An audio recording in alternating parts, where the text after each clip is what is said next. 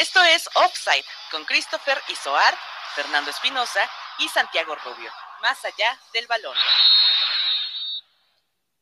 ¿Cómo están amigos de Offside? Bienvenidos. Estamos de regreso en la plataforma digital de Anchor y Spotify.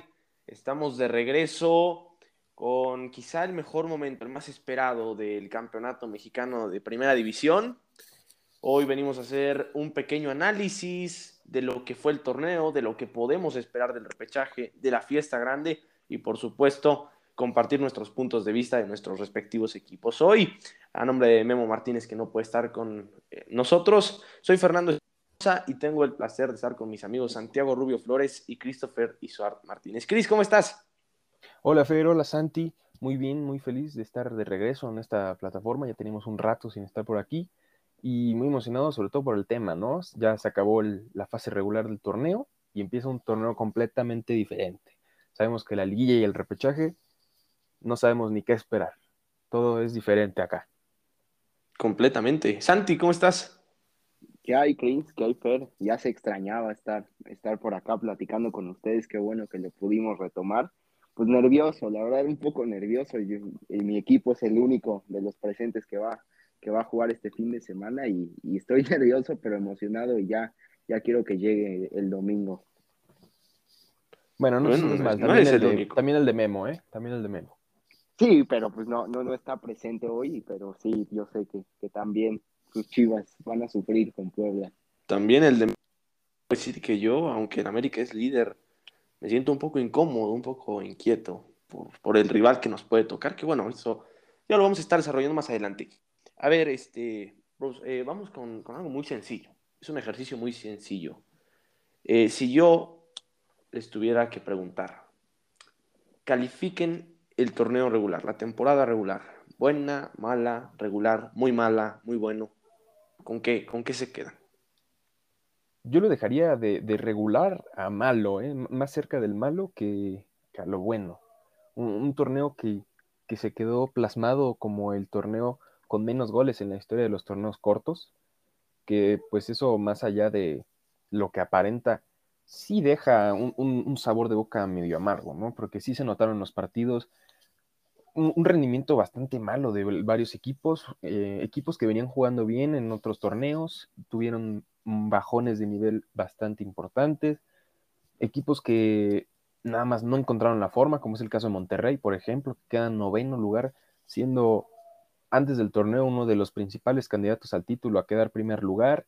Y, yo creo que ese fue uno de los mayores ejemplos de cómo fue el torneo, ¿no? Este, una América que sí, a pesar de que fue consistente, este, no me parece que sea el, mayor rival a vencer hoy. Me parece un, Atlas que, y a mi parecer es el, con el equipo más consistente y de mejor ritmo que viene de cara al, a la liguilla. Y, y pues, de segunda fase del torneo sea mucho mejor de lo que vimos en la fase regular. Santi, ¿qué calificación le pones tú? Mala, mala y o incluso muy mala ya lo dijo Cris, es un torneo muy mediocre. Es un torneo donde vimos empates 0 a 0, aburridísimos, donde, bueno, el, el clasificado número 12 no hizo ni la mitad de los puntos, o sea, y aún así tiene posibilidad de ser campeón. Y es la triste realidad de nuestra liga, ¿no? O sea, hay varios ejemplos como el repechaje, el no descenso, el límite de extranjeros, etcétera, etcétera, que pues, hacen que el fútbol mexicano en la Liga MX se vuelva cada vez más mediocre y, pues, y por lo tanto comienza a perder espectáculo. Sí, claro, este, los números hablan, eh, a investigar, 332 eh, goles, muy pobre, el campeón de goleo 9 goles. Eh, tú, bueno, Santi, Pepe Cardoso, 29 goles en una temporada. 29.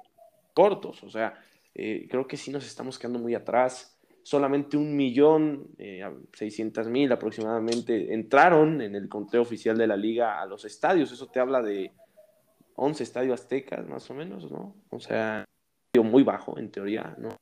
Son 17 clubes. Eh, sí, yo, también me, quedo con ustedes. Un torneo malo. Teníamos este es el torneo número 100 en la historia de la Liga Mexicana. muy chistoso que dice Chris, ¿no? Eh, si hablamos de un favorito por puntos y quizás por lo hecho en el año futbolístico es América, pero quizás su estilo no convence. Y ahí es donde yo pregunto, candidato favorito al título? Porque ahí está el León, ¿eh? El León juega muy bien, Tigres la mejor ofensiva, Atlas y América, bueno, se defienden muy bien. Hay un, este, hay un equipo que hoy esté catapultado como el candidato número uno a salir campeón. Pues yo creo que para variar en nuestro querido fútbol mexicano no hay un equipo número uno, ¿no? Más allá de que los puntos pueden ser algo engañosos con los 35 puntos que hizo la América, este, yo creo que la América es de los cuatro primeros, es de los que viene como en peor forma, por decirlo de una forma, muchas bajas. Y a mi parecer, el que viene mejor y el que puede llegar a ser considerado el rival a vencer son Atlas y León. Atlas porque pues, dio una temporada maravillosa, maravillosa de ilusionarse para sus aficionados. Y por el otro lado, León, si bien tuvo algunos baches durante el camino, tiene un nivel bastante bueno, tienen jugadores que están a muy alto nivel y pues ahí está la prueba, ¿no? Tercer lugar y yo creo que sin duda alguna es el rival a vencer junto con Atlas. Yo la verdad no lo sé, también coincido de que pues ves una jornada, un equipo muy dominante y a la próxima empata o pierde así sin jugar a nada y pues sí, esa es la esencia del fútbol de nuestro país. Yo también, yo sí me quedo con América siendo yo creo que el candidato número uno, a mí sí me parece que es el más constante, para nada el más espectacular. También deja muchas dudas como todos, pero yo creo que la constancia y el trabajo de Solari puede ser lo que, lo que los catapulte a, la estrella número 14. Y aún así, pero ojo, no es nada claro, ¿no? Para mí es el favorito, pero no por mucho. También Tigres, creo que con el plantel que tiene puede dar mucho que hablar. Yo insisto que Monterrey tiene en algún momento que encontrar ritmo, tiene que encontrar la, la constancia, y porque el plantel lo tiene, ¿no? Este, yo creo que cualquiera de los dos que pase del, Cruz Azul Monterrey va a dar pelea. O sea, hay varios interesantes que pueden dar la sorpresa y pues nada está, nada está escrito. Sí, sí, es una irregularidad, ¿no? Pongamos al América. El América perdió contra Cruz Azul, que se mete en octavo. Perdió también contra un equipo que lleva dos meses sin ganar. León, León perdió con Pumas. Tigres, Tigres no le pudo ganar a los de arriba, no le pudo ganar al Atlas, empató, no le pudo ganar a América y a Monterrey, perdió.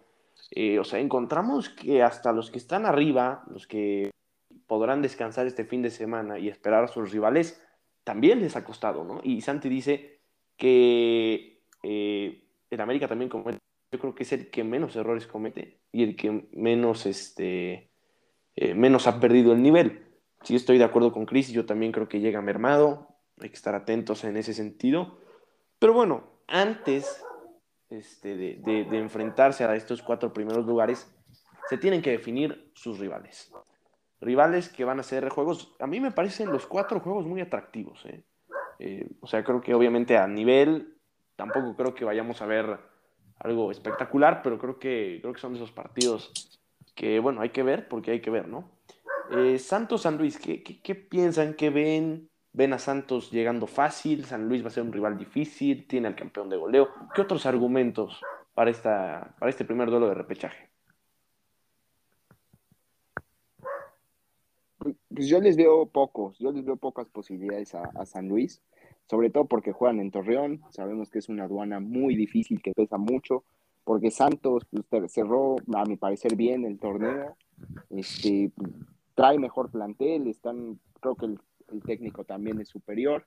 Entonces yo creo que y San Luis es un equipo muy inconsistente. Ojo, lo que les puede jugar a favor es que sorprendentemente son muy buen visitante, son muy mal local, pero son muy buen visitante, ¿no? O sea, muchas victorias del torneo han, han sido en calidad de visita, pero aún así yo creo que Santos debe de ganar sin tantas dificultades. trae mejor plantel, repito, y, y yo creo que es, es, un mejor equipo en, en términos generales. Sí, sin, duda alguna, Santos llega definitivamente como favorito, pero ya sabemos que el Atlético de San Luis tiene un jugador muy bueno ahí, que queda claro con el campeonato de goleo, pero como dijo Santi, es un equipo muy inconsistente que nunca sabes qué esperar de San Luis, ¿no? Puede ser que salgan a jugar a, ganar o puede que salgan a jugar a nada, ¿no? Que a morirse de nada, ¿no? Como lo hemos visto a lo largo del torneo, pasado en, varias ocasiones. Y, por el otro lado, Santos es un equipo que si algo tiene es la consistencia, ¿no? Eh, a pesar de la baja que tuvieron de Carlos Acevedo, se mantuvieron por ahí con el nivel Regresa ya Carlos Acevedo, que es, como sabemos, un pilar fundamental en ese equipo. Y, pues habrá que ver, ¿no? Es un equipo que tiene muy buenos jugadores y ojalá, ojalá, la verdad, por el bien de nuestro fútbol mexicano, yo digo que tiene que pasar Santos. Es el juego, es el primero del repechaje a las 7 de la noche el sábado. Si gana San Luis, automáticamente América lo enfrentaría. Ese está definido. Eso es porque sería, es el peor clasificado en la temporada regular, digamos, ¿no? Eh, a ver, hablamos de un equipo que tiene pocas chances, o eso nos con respecto a San Luis. Es el mismo escenario para el Guadalajara. Un Guadalajara que con su técnico interino, que desde mi humilde punto de vista no hizo absolutamente nada como para, para, para ser ratificado nada. de uno de los equipos más importantes de este país, eh, que se coló de último porque Mazatlán lo dejó colarse, porque para mí no fue que Chivas ganó, Mazatlán perdió. Y va a una cancha complicada, como lo es el... Va con un equipo que, lo decíamos al principio de temporada, le quitaron elementos fundamentales. Pensábamos incluso que se iba a quedar fuera el Puebla. Y ahí está, recibiendo el repechaje yo creo que es una gran prueba para el Guadalajara, ¿no? Si es que aspira por lo menos a llegar a cuartos de final. Fíjate que yo no lo veo tan disparejo como el San Luis Santos. O sea, a mí me parece que el San Luis contra los guerreros es el juego más disparejo del repechaje. Este sí lo veo un poco más equilibrado. ¿Por qué? Porque las chivas pesan en, repechaje, este, liguilla, obviamente se van a querer crecer. Si bien el momento futbolístico por el que pasan muchos de sus jugadores no es bueno, Creo que va a ser un, partido interesante. Vamos a ver qué hace Vega. O sea, creo que Chivas depende mucho de las individualidades. Y caso contrario, Puebla, ¿no? Que pues, ha desarrollado un esquema muy efectivo a base del, pues, del juego en conjunto, ¿no? Con Arcamón, a pesar de que, como dices, le quitaron a sus jugadores estrella. Entonces yo creo que va a ser un, juego interesante también porque Puebla cerró muy bien el torneo y, y, bueno, logró hasta recibir juego de repechaje. Yo creo que este juego me reservo el pronóstico porque sí está complicado, pero yo creo que pasan las Chivas. O sea, es el momento en el que los jugadores importantes de Chivas salgan, ¿no? Salgan a la Debería ser. ¿Se va a ir a penales, Santi?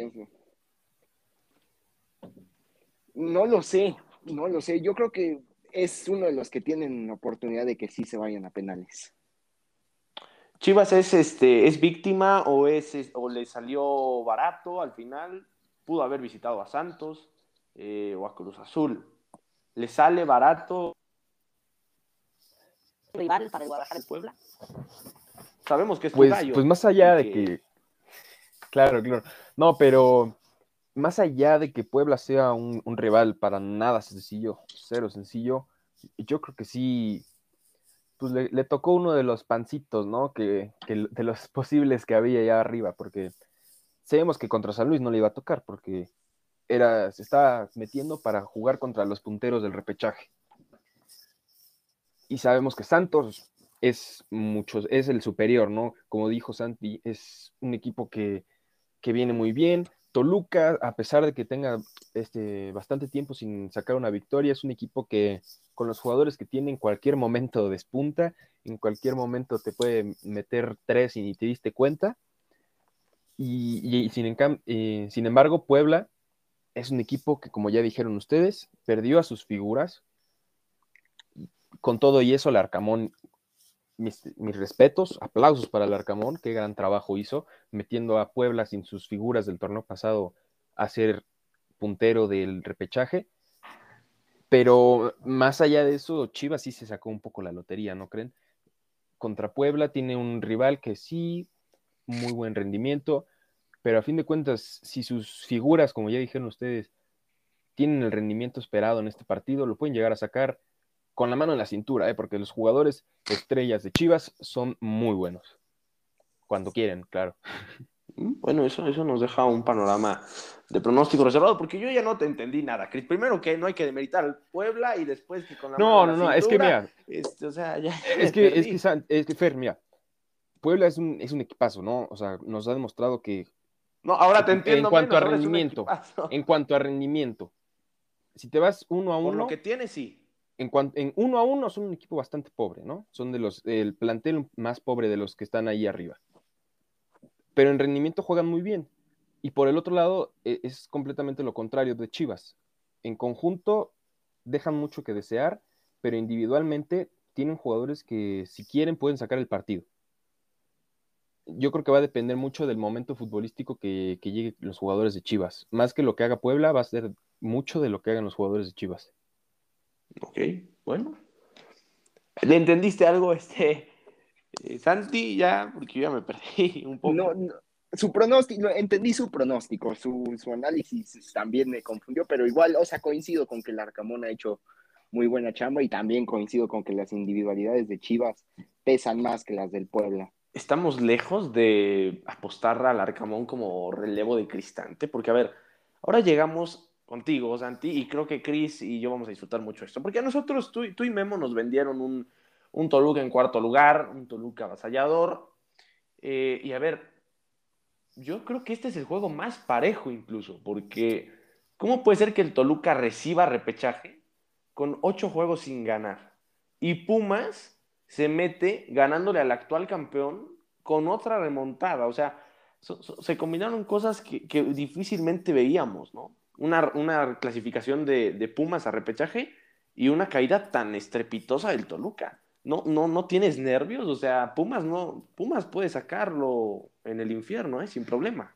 No, me, queda claro, y, pues más que nervios, pues es, sí, pues es, no, no sé qué, esperar del partido, va a ser muy interesante ver cómo sale Cristante, esperemos, yo de verdad espero que esta fecha FIFA le haya servido pues para, para organizarse, para ver qué es lo que se necesita, porque si no ganan desde aquel ya lejano 17 de septiembre, entonces ya pasaron dos meses, han sido puras derrotas y algún uno que otro empate por ahí. Entonces sí, sí tiene que, yo creo que si pierde el repechaje, si queda fuera, se tiene que ir. Y ojo, yo soy más cristantista que, que nada, pero yo sí coincido que si pierde el repechaje, se tiene que ir. Oye, este, y esta pregunta quiero que me, me gustaría que me la contesten los dos. Pero ¿qué tanto es Cristante y qué tanto es que Toluca no tiene jugadores desequilibrantes? Porque yo veo que sin Zambuesa nadie mete un centro, nadie le pega portería, nadie mete un pase filtrado, nadie levanta la vista. O sea, eh, creo que el Toluca desarrolló una Zambuesa dependencia brutal. O sea, porque fuera de Zambuesa no veo otro jugador desequilibrante. Ni al propio Canelo, ¿eh? Ni al propio Canelo. No, es que pues obviamente la culpa no lo va a tener solo uno, yo creo que es responsabilidad de tanto de jugadores como de técnico, porque también coincido que Cristante es muy terco, a veces insiste con lo mismo y, y, pues es increíble pensar que insistiendo con lo mismo te van a salir cosas diferentes. Entonces, es culpa de los dos, yo creo, yo creo que sí.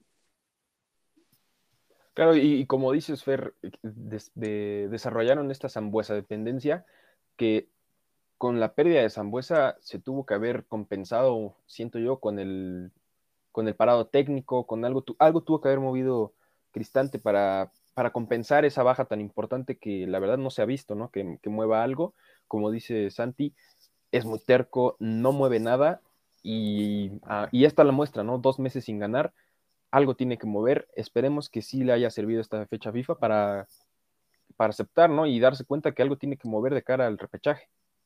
Santi, ¿te pegaría que lo eche Pumas a Toluca? Me pegaría que lo eche quien quiera, claro.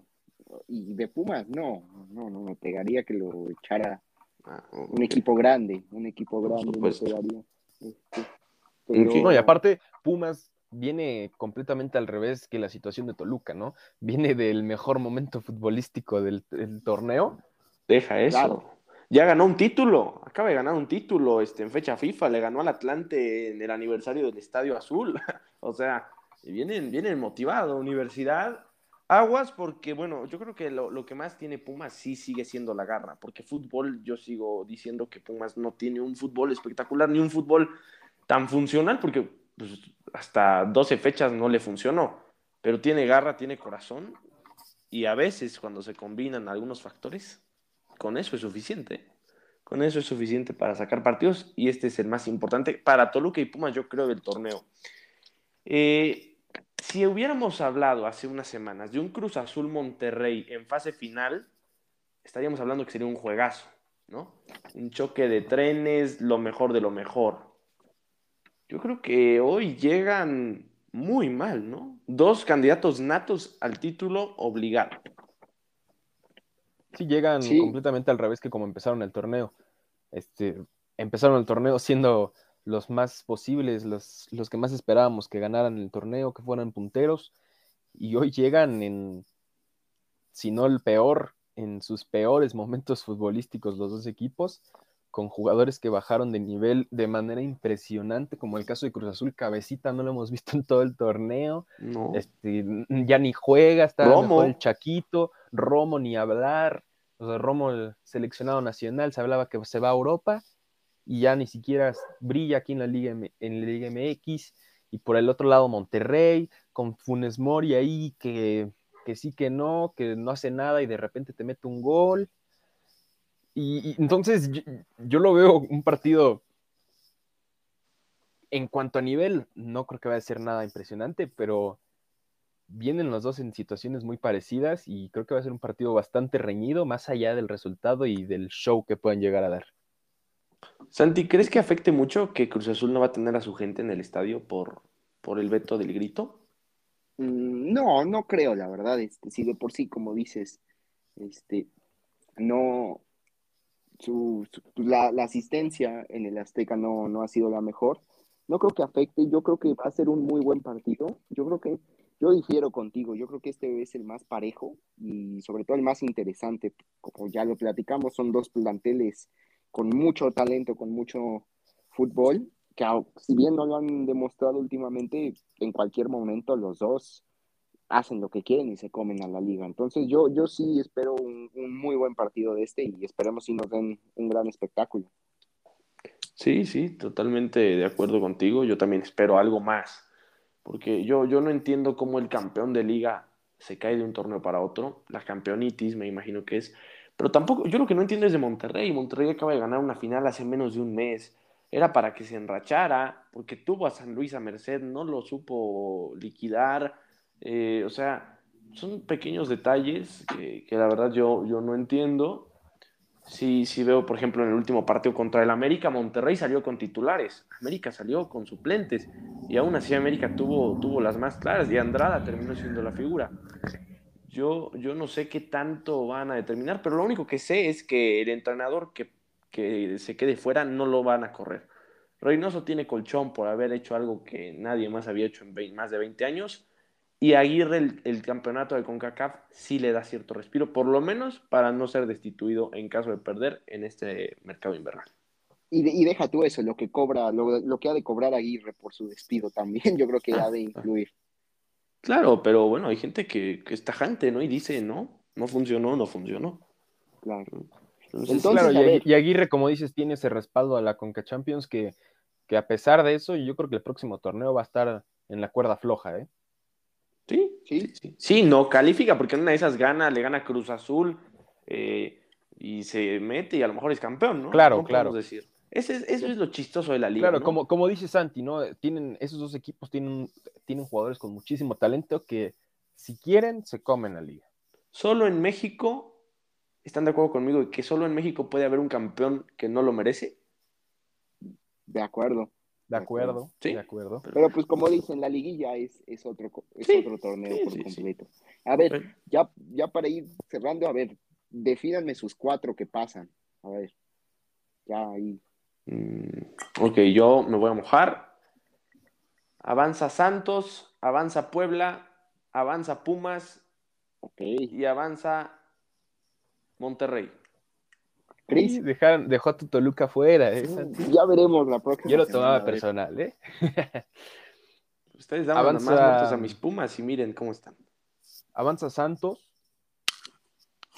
San Luis llega definitivamente como víctima. Avanza Puebla. No van a hacer nada los de Chivas. Este está difícil, ¿eh? Siento yo que esta es la decisión más difícil.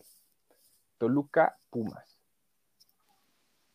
Te voy a tener confianza, Santi. Ah, pasa, Venga, pasa. Toluca. pasa Venga. Toluca y, y pasa Monterrey. Y pasa Monterrey. ¿Tú. Santi? Pues, similar a ustedes, yo eh, pasa Santos, pasa Chivas, pasa Toluca, obviamente, y pasa Rayados. O sea, ninguno dijimos a Cruz Azul, ¿cierto? Sorprendentemente no. Así es. Increíble, ¿no? Es el actual Sí. campeón y lo estamos dejando afuera. Increíble. O sea, es increíble. Yo lo único que espero es que uno se vaya a penales, porque a mí me encantan las tandas de penales. O sea, las disfruto mucho. Y mínimo espero que uno, el que sea, se vayan a penales. Y bueno, lo disfrutamos. Y rápidamente para adelantar, en caso de que San Luis pierda y Monterrey también, América enfrentaría a cualquiera de sus acérrimos rivales. Chivas, Pumas o Cruz Azul en caso de que alguien así gane, ¿no? Porque alguna de esas podríamos ver. Se pueden dar muy buenas combinaciones. Tigres Santos no les atrae en la Sí. liguilla. Tigres Toluca, Santos. si Toluca gane, gane y gane quien gane, es este, es Toluca León. También va a ser y, bueno. y el América, a pesar de haber quedado en el primer lugar, le tocan el posiblemente el peor rival, ¿no? Para la siguiente fase, porque Monterrey.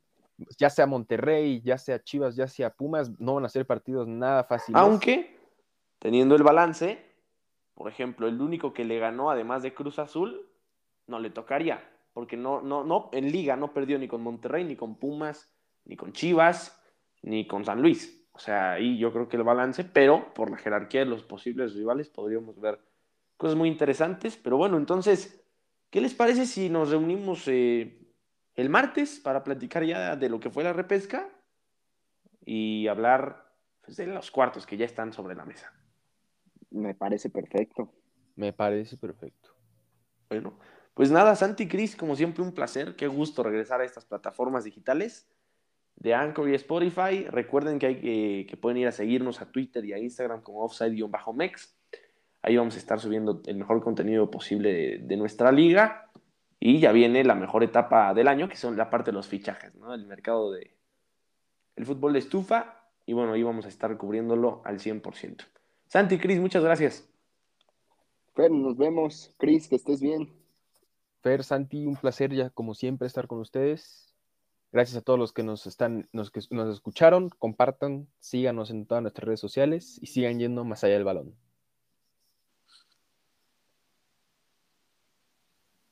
Ahí lo corto.